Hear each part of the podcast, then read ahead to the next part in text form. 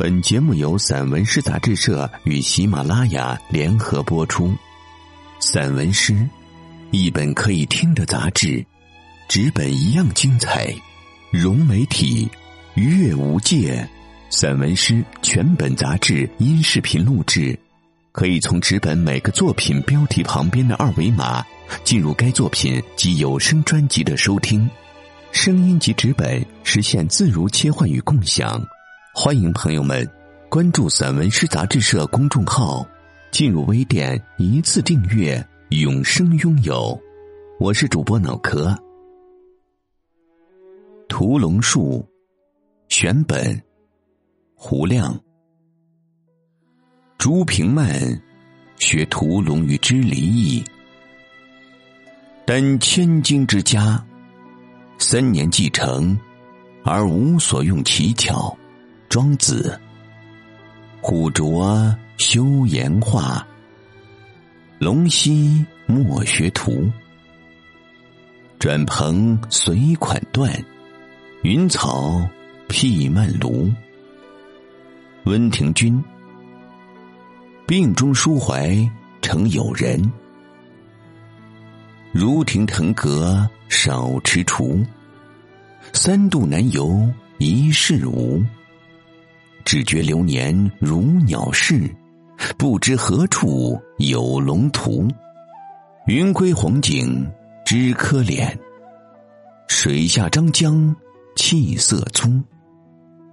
赖得与君同此醉，醒来愁备鬼爷鱼。罗隐，钟灵见杨秀才。早年学屠龙，是用故书阔，广闻困鸡言，烹茶对秋月。黄庭坚，临为之送笔细赠，送笔细赠。先生早善屠龙学，秀有先行不是刀。岁晚亦无鸡可歌，抱蛙兼善见松劳。黄庭坚系达使应之。当某个诗人悔其少作，可能已经失去了创造力。文化若出现悬崖，语言必陷于沼泽。当商朝晚期的青铜礼器四羊方尊首次出现在我们面前的时候，它是旧的还是新的呢？与其说敏感于词，勿宁说敏感于词与词之关系。艾兹拉·庞德教我一个词“行文”，他有可能还认为李白。杜甫和阿尔蒂尔兰波，就是行文的荣耀。你看到一个词又一个词，会像首次看到他们那样，发出激动的惊呼吗？如果是这样，你已经接住了那个跳脱的绣球。汉语的赡养者，汉语的抚养者。昨是今非，出死入生。诗人并非命名者，与此相反，他应该反身进入万物的未明时代。诗人亦非立法者，低唱亦可入云。树叶、花朵、果实，地下盐卤，水里鹅卵，山中乌梅。当然还有上帝，他们没有眼睛，却都注视着我们。杨宝昌曾以七言净体一百轮之玉孙哈鲁记游诗，得诗三首，复以五言古体一之，得诗百十八首。杨氏赴美国习化学，吴宓曾苦劝改习文学，终未听从。由此可见。百年来之大事。师者，持也。常乃得七言古帖论新诗，其物也。虽逾百年，仍可再读。眼倦没感于旧同已溃，新未成二句。新诗或仅为汉诗之孽。用铁锤砸鸡蛋的人，用水腌鱼的人，用豆腐磨刀的人，用棉花攻击篝火堆的人，他们带来的是喜剧性，还是悲剧性呢？小资不言大纯，无怀抱玉姬者，不能供文章。汤如同如是说，词语令人渲然。身居人家，白云掩门。罗伯特·彭斯之自然，乃是苦心经营而成，无觅之词。看去皆为幻境，读来。都是真情。诗人听到了什么？非仅世声，非仅天籁，而是岩石以及岩石内部的轰鸣。物与物之间，应无听其；词与词之间，应无听其；词与物之间。应无听其，诗是步行的鸟，诗是飞翔的鱼，诗是温情脉脉的老虎。纯诗或可视为抒情诗，词与诗意之间的局语，意味着更多的可能性。诗集挽留，密句如探虎，其己如是说。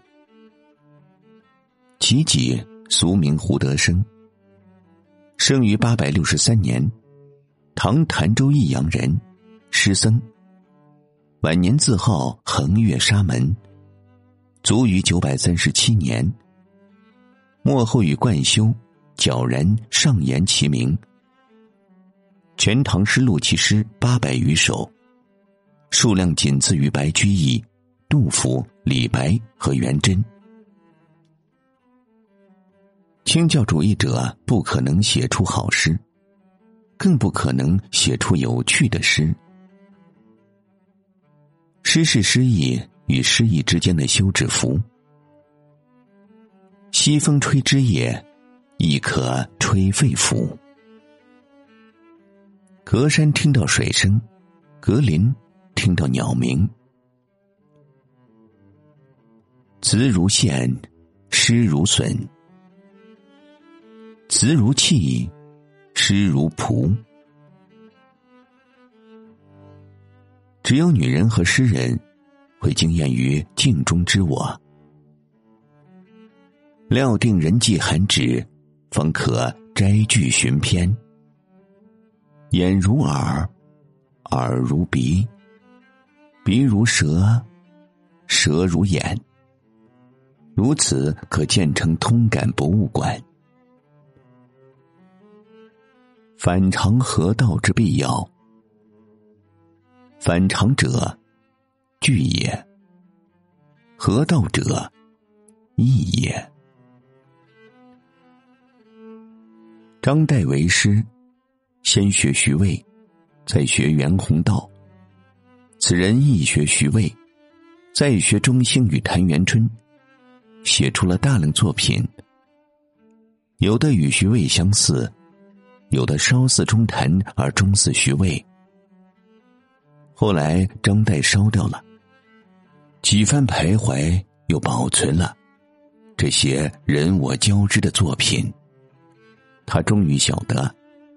自己的内心固然留有徐元中谭，而徐元中谈的内心不妨早有张岱。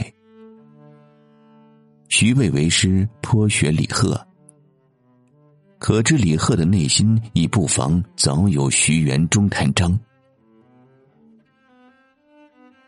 山水之间无坠物，天地之间无废字。进而求贤斗十年，退而求淡泊十年。五灯会员教我一个词组，格外谈。王维画雪中芭蕉，早得了此中奥义。盘马，弯弓，搭箭，步发。木而有影，人而有诗。两个汉字，意近一远。或隔一念，或阻千山。蜘蛛网是蜘蛛的范闲，笔底之诗是心中之诗的范闲。猫总是扑向更鲜的鱼，狗总是扑向带肉的骨头，能指总是奔向意料之外的所指，或者说，所指总是奔向。意料之外的能指，达摩面壁九年，心安如岩。小鸟在他的肩头筑了巢。诗，乃是我与我之间的夹缝。中国河和俄罗斯套娃都是结构主义大师。当一个预期中的中国河或俄罗斯套娃来到面前，我们倾向于从里面取出一头大象。呼吸之间自有流星，自有勇士，自有诗人束手无策。能够相送的事物，都是被断送的事物。诗以屈居于诗。葡萄藤上挂满了葡萄、佛陀、摩罗和偶然性。铅笔归于学生、官员或工程师，被削掉的木屑则全部归于诸神。自行车追赶着火车，当火车终于消失于无尽隧道，玄学或神秘主义就产生了。这辆气喘吁吁的徒劳的自行车，叫做语言。传统只剩下了枯荷，新诗却开来了推土机。一张夹在书里已数年的参观券，划了出来，再次把我引入鹿山寺，还有鸡鸣寺、寒山寺、灵隐寺，甚至塔尔寺。然而，他在试图把我引入大连贝壳博物馆时，却露出了难色。在荒凉的草丛里，如果论及气血的丰富性，那么一只定然胜于一双。他历经热寒坎坷来到冬天，就是为了认识内心的无悔。日本宫崎县新富町的老人黑木敏幸，已经八十四岁了，却为失明的妻子种出了一片知音。他的妻子呢，立即听出了这片粉红色的海洋。诗只是得到诗意之前的最后干扰。诗人当有蜻蜓之眼。他可以剪下梅枝，插入瓷瓶，却无法把瓷瓶插回大地。诗诗求诸也，相比蛇吐莲花，诗更接近口吃。太阳和月亮只是诗人的两个耳环，安伯托·艾科教我两个词组：误读和过度诠释。二零一六年二月十九日，艾科仙游，享年八十四岁，乃补记此条，以纪念这个睿智而有趣的大脑。诗人之不幸，诗人之幸，都在于他永远不知道什么是诗。字和词永远也不可能穷尽一根松针。当犀牛全速撞向越野车，诗人何去何从？永远如此，从正确滑向美。六楼的绿色藤蔓垂落到五楼、四楼，就搭起了真正的楼梯。感性当有骨。知性当有肉，感性与知性如何相融？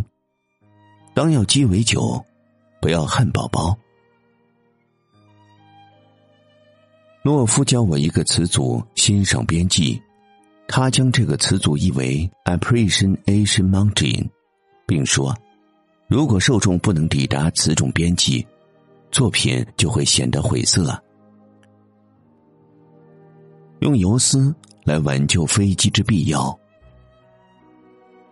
艾瑞特教我一个词组：不得已的 romantic 浪漫主义亦必有不得已的名教，我们则必有不得已的圣词，不得已的脏话，不得已的断章，不得已的复踏，不得已的神秘主义，不得已的前拉斐尔主义，以及不得已的无边的现实主义。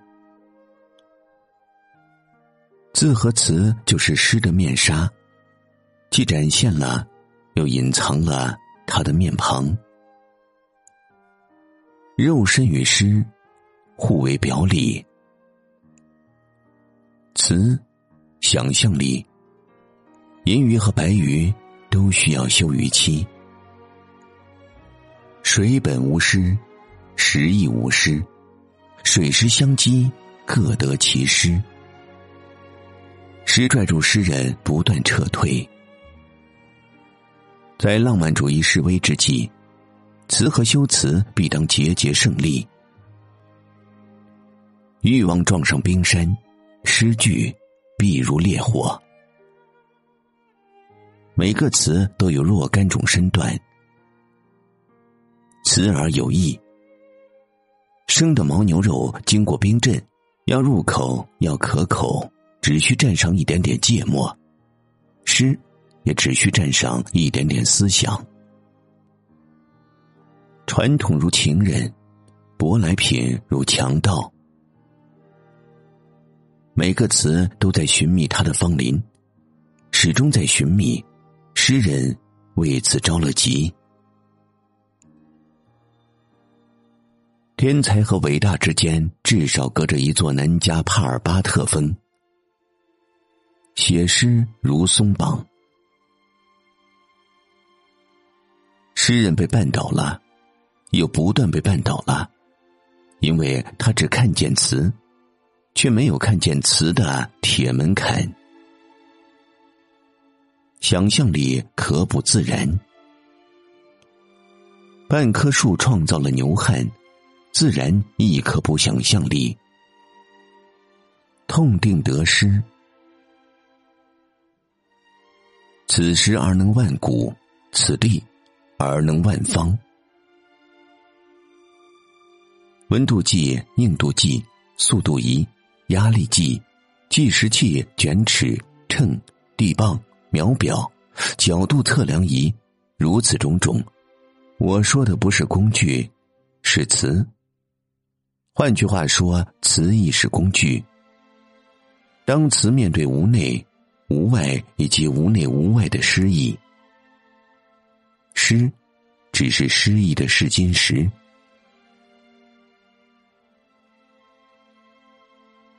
左手持盾，右手持矛，以矛攻盾，谓之复调。路易斯·塞尔努达教我一个词组：神圣的无序。他借此谈到写书信的兰波。并说，兰波书信集里只收有一封给威尔伦。自此难以潜入深海，无名之鱼游向了不见底的黑暗。老庄无里，孔孟飞失。从某种意义上讲，神秘主义源于语言的缠绵的局限性。唯有雄才能写仙尘，铁，锈铁，何者更有诗意？小小的夸张。杨平说：“居然也更接近真理。诗人每每被反锁于巨大的未知、乌有和阴影。东风、流水、瀑布，不能像律师那样裁出首联、颔联、颈联或尾联。山水来渡我。”乃有山水诗，明月松间照，清泉石上流。王维不让石、泉、松、月添上一丝半毫的经验。一语象去于无间，超验诗乃有可能。汉语及记忆，两者皆零落。鲜艳、超验、经验，诗人循序而退，哲学家循序而进。诗，在天人之际，任何一首诗都不可能穷尽一条峡谷，或穷尽一座人迹罕至的森林。但是，甚至只需要一首诗。就可以自建于峡谷之神、森林之神。怎样才能慢下来，怀抱巨石、巨石和诗意？诗是大地和块根，是落叶，是金风，却始终不是花果。老派与新派。天涯若比邻。一九四九年，高银照常放学，却捡到本《韩和云诗钞》，让他很快成为一个诗人。这并非偶然事件。韩和云这个麻风病人，面对众人的罔顾和四散，他已蹲在路边。等了高银十六年，一个苹果放进了一堆土豆中，这堆土豆就是这个苹果的上下文，将强迫我们思考两者的内在关联度。赵一恒教我一个词组，意不尽言，真是一语道破形式文论的天机。抑郁，痛苦。绝望，无损于言语的欢乐。诗人有什么责任？通过写作让自己得以免于更严重的危机。语言就不说了，而言语乃是语言、记忆、调子、趣味、氛围、疾病、怪癖、偏见、差异性、心之阴影、卧室祖传美食。地方性和临时性的肢体，未知为神，无形为神，唯心，唯物，并非精卫。天才之师，定然给人带来不适感。冲天火炮，有光，有响，这就够了。难道指望他带回一只野住的大雁？当写作意外放慢，不得不放慢，诗人必如临大敌。苍蝇不会装死。当我们谈到一个诗人的从容，是谈到他的词呢，还是谈到他的心呢？一只凤凰，它的孤独来自一群乌鸦；更大的孤独，则来自一群凤凰。所有的满足感，身体的、物质的、思想的或虚荣的满足感，包括词的满足感，都有害于诗。诗的分神之物，除了愤怒，首推道德；词的虎牙，时无时有。子弹穿过番茄，溅起了多汁的字和词。所谓晚期风格，内涵无可奈何。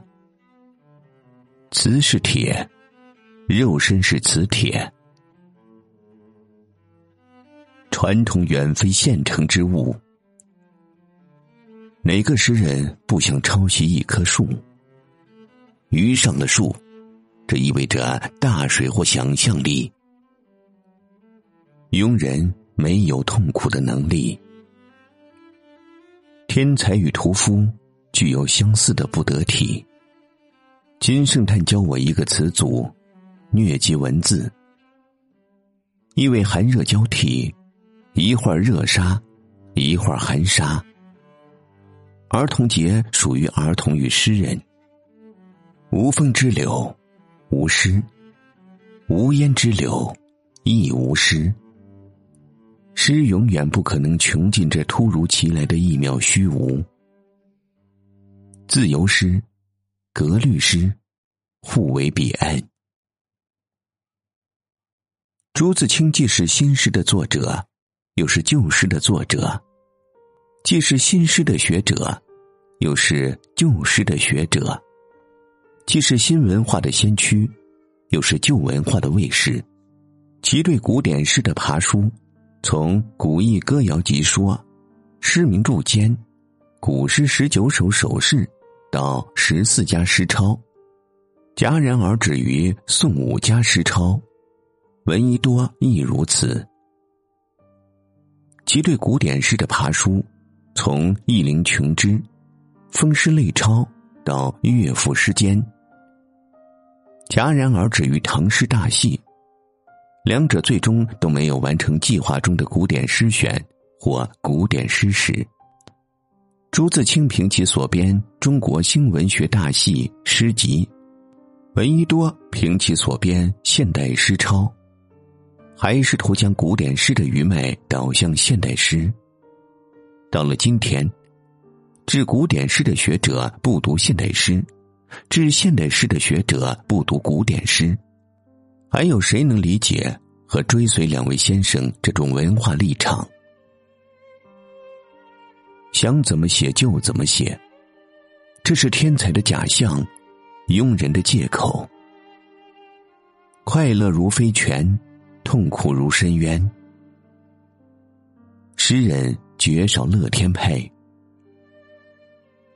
如何判定诗之内行？他总是致力于更好的传导意义，而不是传导更好的意义。诗集自由，可是并非每个诗人都有自由的资格，或者说自由的能力。无机物是压迫，诗是反抗。诗只是诗意的边谷。大多数诗人的意义都是相对的意义，文字介于敌友之间。非逻辑，可能就是冒险的逻辑。创新并非基于文学进化论，而是为了不被唐诗压死。杜甫亦有当代性，晦涩不过是创造和节俭的代价，奇异是对精确度的伤害。可是谁说得清呢？有时候，其意又体现为更高级的精确度。写诗是向虚无行善，车前子说，又像是与人间交恶。山水即我，不，我即山水。诗是失败者的高楼，岂可归咎于诗律？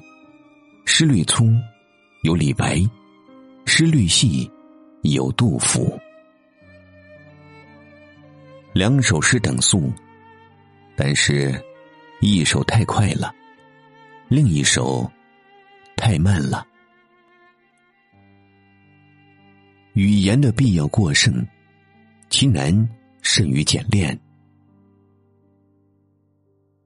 诗人与树、与花、与草、与流云、与飞鸟、与日月群星串成念珠。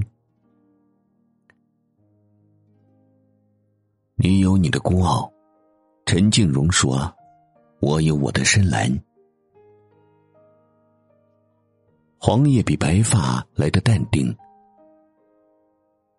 鹅毛随风飘，被他刺伤的都是诗人。词跑在前边跟上来的思想就很别扭；思想跑在前边跟上来的词就过于平凡。诗之收尾，等如乒乓落地。诗人、思想家，两者的区别在于，前者可以绕道于颓废，痛苦让人想笑。有时候，只读一首诗，更有助于认清一位诗人的面容。有快诗而不够快者。慢诗而不够慢者，亦有长诗而不够长者，短诗而不够短者。薄雾至云，仙人乘龙虎，水神乘鱼龙。其形恍惚，万里如是。仙人如此，水神如此，诗人亦可如此。其形恍惚，万里如是。不坏不坏，忘得真快。邋里邋遢的三丰真人这样表扬张无忌，因为后者在大殿里踱了一圈，又踱了半圈，就已经把前者适才传授的剑招忘得干干净净。这是金庸讲的武学好故事。不妨亦视为诗学好故事，越真实，越荒诞。诗人具有惊叹的天赋。费明论旧诗，说具有诗的文字、散文的内容；又论新诗，说具有散文的文字、诗的内容。然则，何谓诗的文字？诗的内容？何谓散文的文字？散文的内容？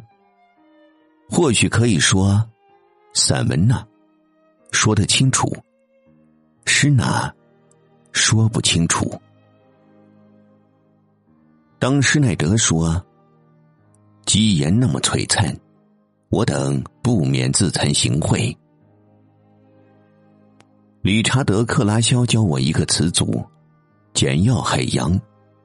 这个奇遇，说的是眼泪。也许只有戴恩的跳蚤奇遇或圆规奇遇可以与之媲美。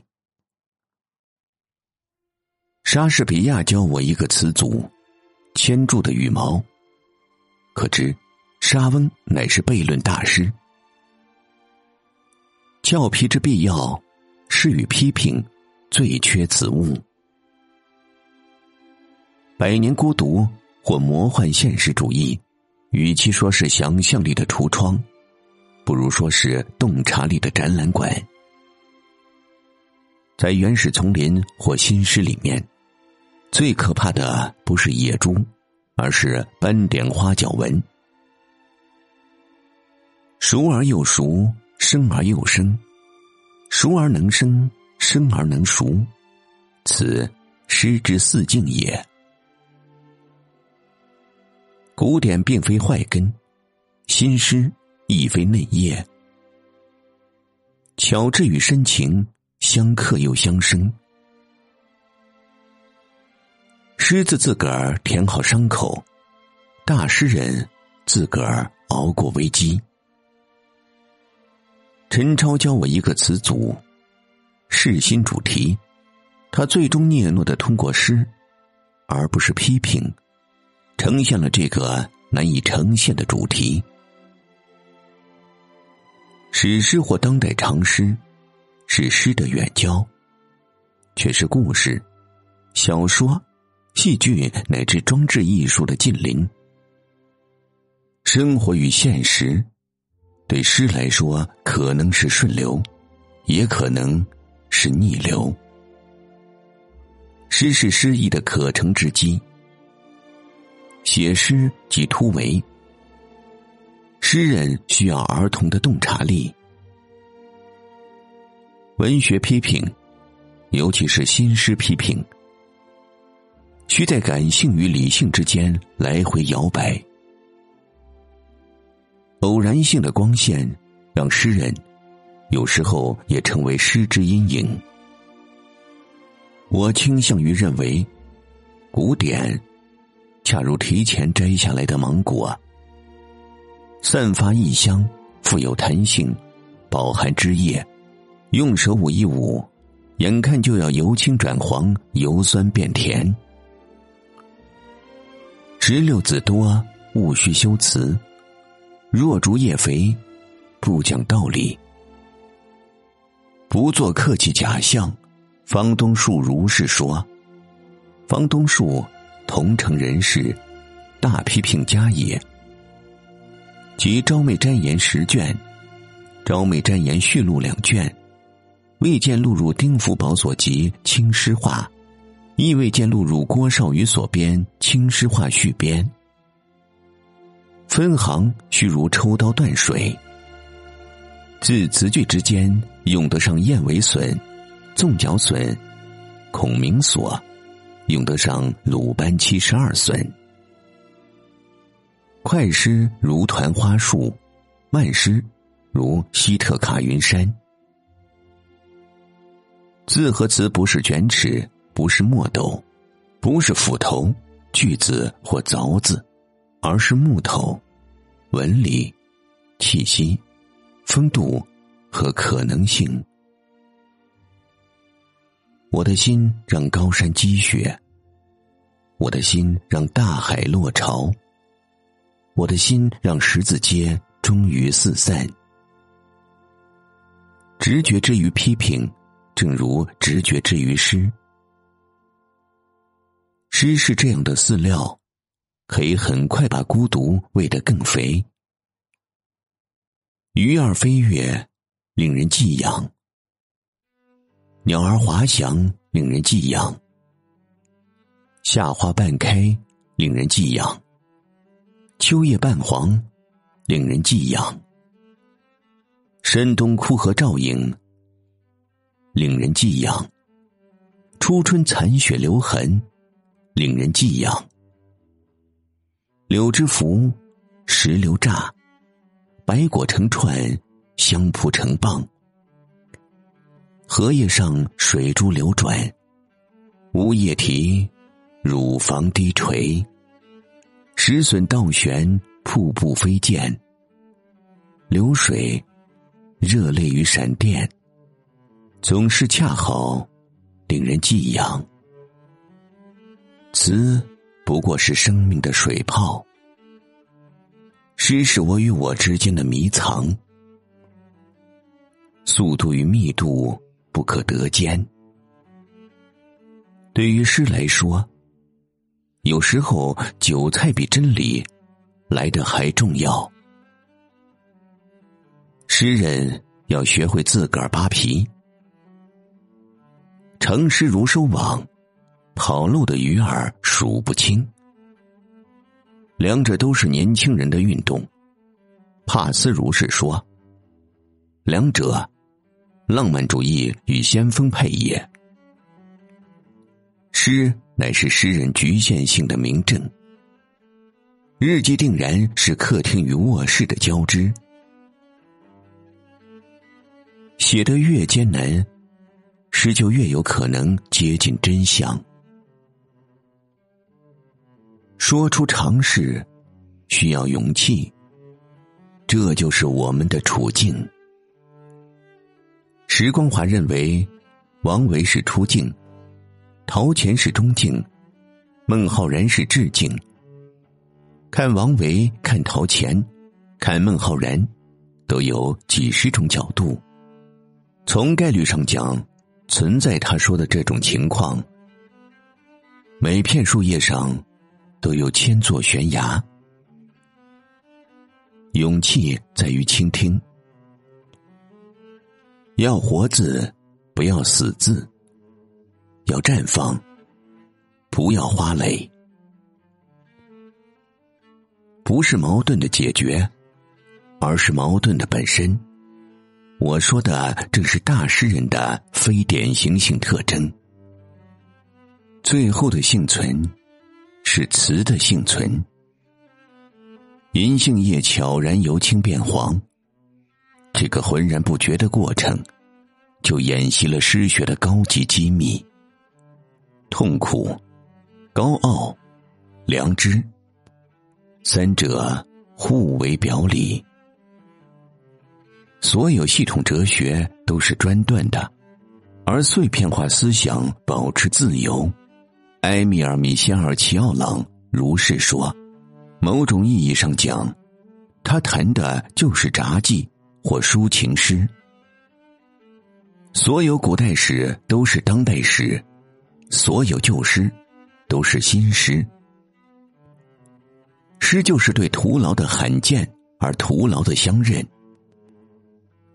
诗促成了草履虫与大象的对峙。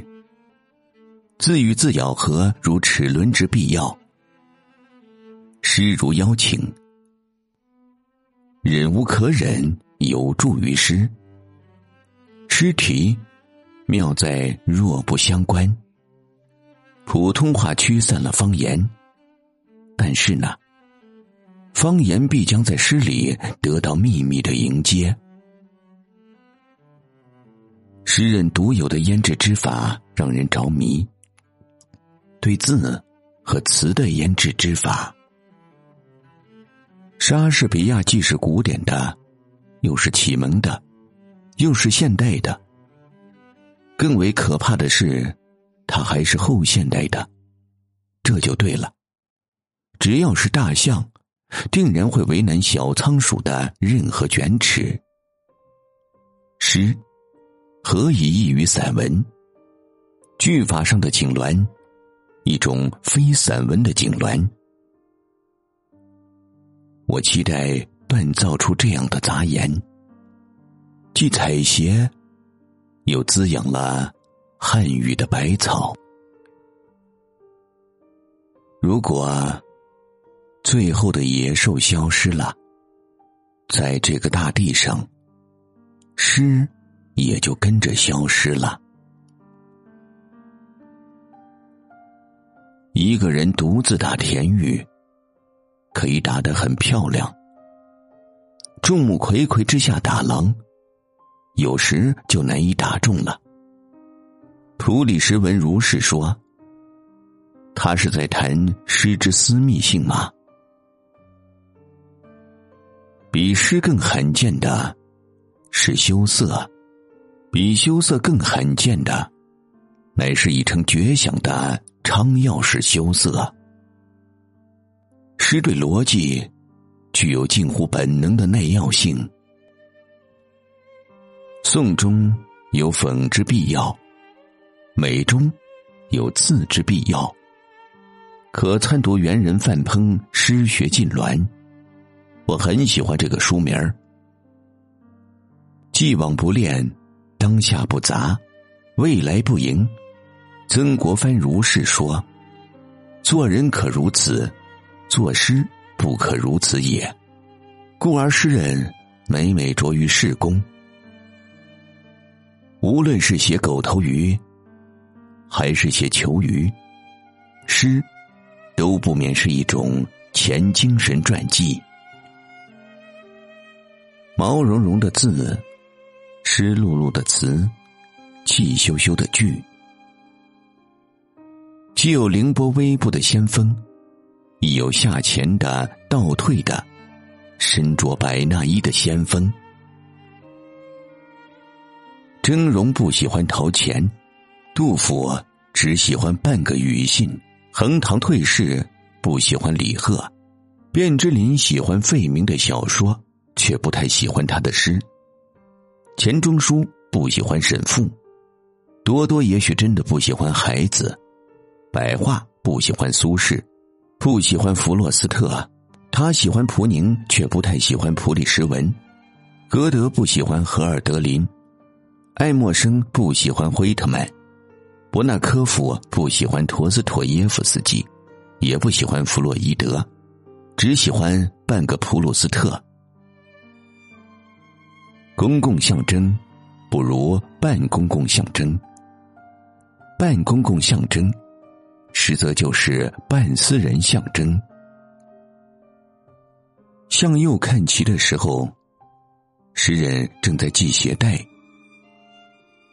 所谓禅式超现实主义，在汉语则洛夫，在英语则迈克尔·布洛克。后者居然比前者还大十岁呢。哀乃一生，有时绝唱。书谓如是说：“作诗如做贼。”袁先生如是说。袁先生不详何人也，约当清晚期在世，曾作七言歌行，以题书位所转。钱家诗坛点将录，动用每个字，每个词，我们都应该留下自己的指纹。诗是对诗意的声源，诗唤起我们对既有知识的厌弃。那个诗人最后还是没有找到按钮。他所缺少的不是耐心，而是天赋。批评当争锋于诗。约翰·阿什贝利从荨麻草。夏尔则从胡尔草动手展开感性而陡峭的诗学。来吧，做决定的时候到了。让我们把永恒押给闪电。一个字的闪电，一个词的闪电，或一个单句的闪电。读到辛波斯卡的，准备一份履历。也想起于坚的铃铛案，从来没有无缘无故的想起，其中必有隐情。诗人从自身的深渊中提取厄运。夏尔说：“随同他身旁的女子，一起探寻稀世的葡萄。词的减法，想象力的乘法。”这是诗人面对的两道彼此仇视的算术题。诗人与诗，宁愿错失集体宝藏。落叶有两种扫法：僧人式扫法，清洁工式扫法。诗人懂得两者的差异性。诗只是诗意的青年旅店。词法、句法均有其迹，每一眼都是第一眼之必要，每一眼都是最后一眼之必要。克罗齐教我一个词组：小的大诗人。听我与杨碧薇博士讨论，小的大诗人或有两种：局部的大诗人，片面的大诗人。前者比如陈子昂。后者，比如黄庭坚。只要羞愧没有失传，诗就不会失传。诗人总是破解着，并设计着字的平踪。兴于喜悦，终于彻悟。当过皮匠的弗罗斯特如是说：“蒹葭俩字，比蒹葭更美。”这会不会导致我们对蒹葭的虚美呢？诗之二分法：客厅之诗，卧室之诗。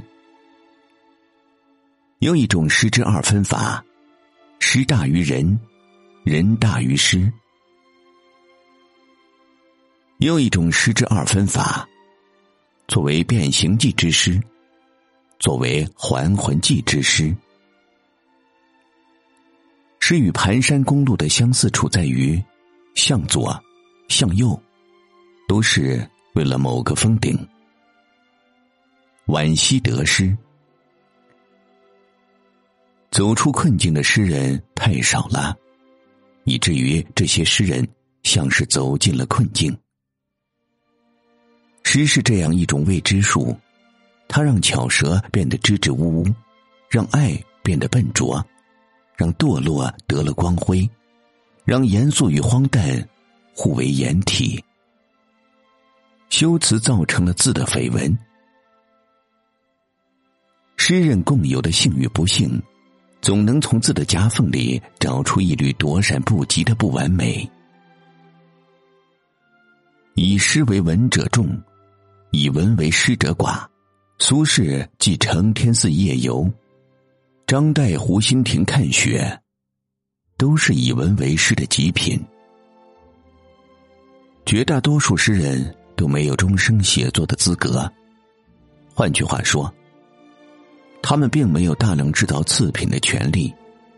从这个意义上讲，我应更信任这样的诗人，在某个短期内灵光乍现，然后再也不写作，并拒绝自认为诗人。诗人要不断成为他的诗的陌生访客。诗是字的如意算盘，也是字的极限运动。其小无内，诗之现代主义也；其大无外，诗之后现代主义也。溪声和山色都是迹子，随便摘一枚竹叶，都会扯痛山神的耳朵。孤独的赞美。难道还能有其他的赞美方式吗？名词暂借作动词，或暂借作形容词，形容词暂借作动词，词物属性暂借给笔物，凡此种种，往往可收得奇效。作者饱含更多的真理。一座图书馆，还是一只柑橘。诗必凌于忧郁，诗里没有乐观主义，只有乐观主义猜想。闻官军收河南河北，可以为正也。诗人评传，长也罢，短也罢，需要几句知心话。其长者如袁小修赐苏子瞻先后事，其短者如杜牧李贺诗序，又如袁中郎徐文长传。皆能骚到痒处，故可告为传主于九泉。心有丢在郊外的时候，正如那帽子有长在头上的时候。除了羞愧，何来神性？写诗如托孤，很多字和词，也许永远不会被我用到。每当念及这个问题，我的手心、背心。都会冒出冷汗。诗与混凝土具有互斥性，诗与乌托邦具有互斥性。水的平庸，鱼的平庸，如果不对等，鱼在水里就会渴死。恶培训了对恶的迁就，善则默许了对善的心安理得。一九四三年四月十六日，朱自清写信给俞平伯，委托后者代收藏书，却要求保存三种诗集：谢康乐诗注、鲍参军诗注、玉川子诗注。谢灵运之真切自然，鲍照之俊逸，卢仝之娟介，则恰好并见于朱自清。真理弥漫，则无不可。文字常有两张皮，比如罗贯中写刘备之城濮，实为大狡黠也；施耐庵写李逵之狡黠，实为大城濮也。言之者失其常，明之者离其真，为之者则败其性，执之者则失其原矣。王弼如是说。他本来是在谈道、谈玄，或已是在谈诗。那些描绘萝卜的词，可以攒起来，用于描绘野生的思想。人在写诗。诗意写人，我们看得见花开三色，看得见水深半尺，看得见独角牛，看得见五只羊，而不是六只羊，却看不见无形的铁算盘。杰出的诗人或批评家，其独有风格，定然包含其独有。而不可避免的缺陷，未完成，这是诗的一个秘密。诗不仅是奇袭，还是卷刃。诗人和野生动物都遵循大地伦理。水库和字典的异同在于，只有被我们识得的字，才能成为破绽而出的水。福南丹在何种程度上改变了玉米，并通过玉米在何种程度上改变了喜鹊的啼叫？这就是诗人的算术题。词与词之间的空下由诗填充。诗应该是贵族的，人应该是平民的。由此可见，诗人得有两套器官。痛苦是思想的分泌物，语言是诗人的针毡和火柴。诗人很有可能乃是最后的原住民。诗人的伟大有两种，一种仅见其诗，比如庾信或李煜；一种兼见于其诗与生涯，比如阿赫玛托娃。布罗茨基或米沃什，修辞基于情感和思想，而不是相反。诗学的虚招，反而能直击社会学的真相。作者、叙述者、被叙述者叙述出来的叙述者，三位一体，则为浪漫主义。三生万物，作为现代主义。南瓜藤爬上了水泥路，这让我想到抒情诗的命运。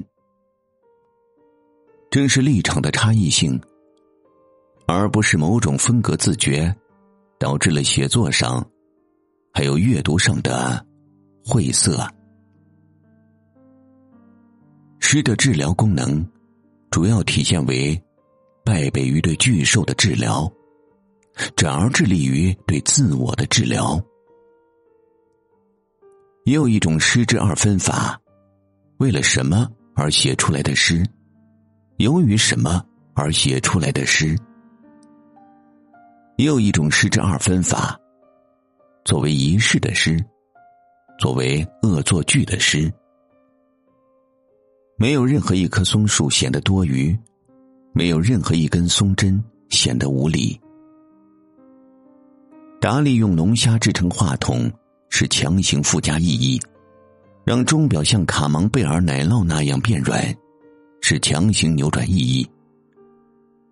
抬着十二米的法式长棍面包进入巴黎博览会，则是强行提供无意义。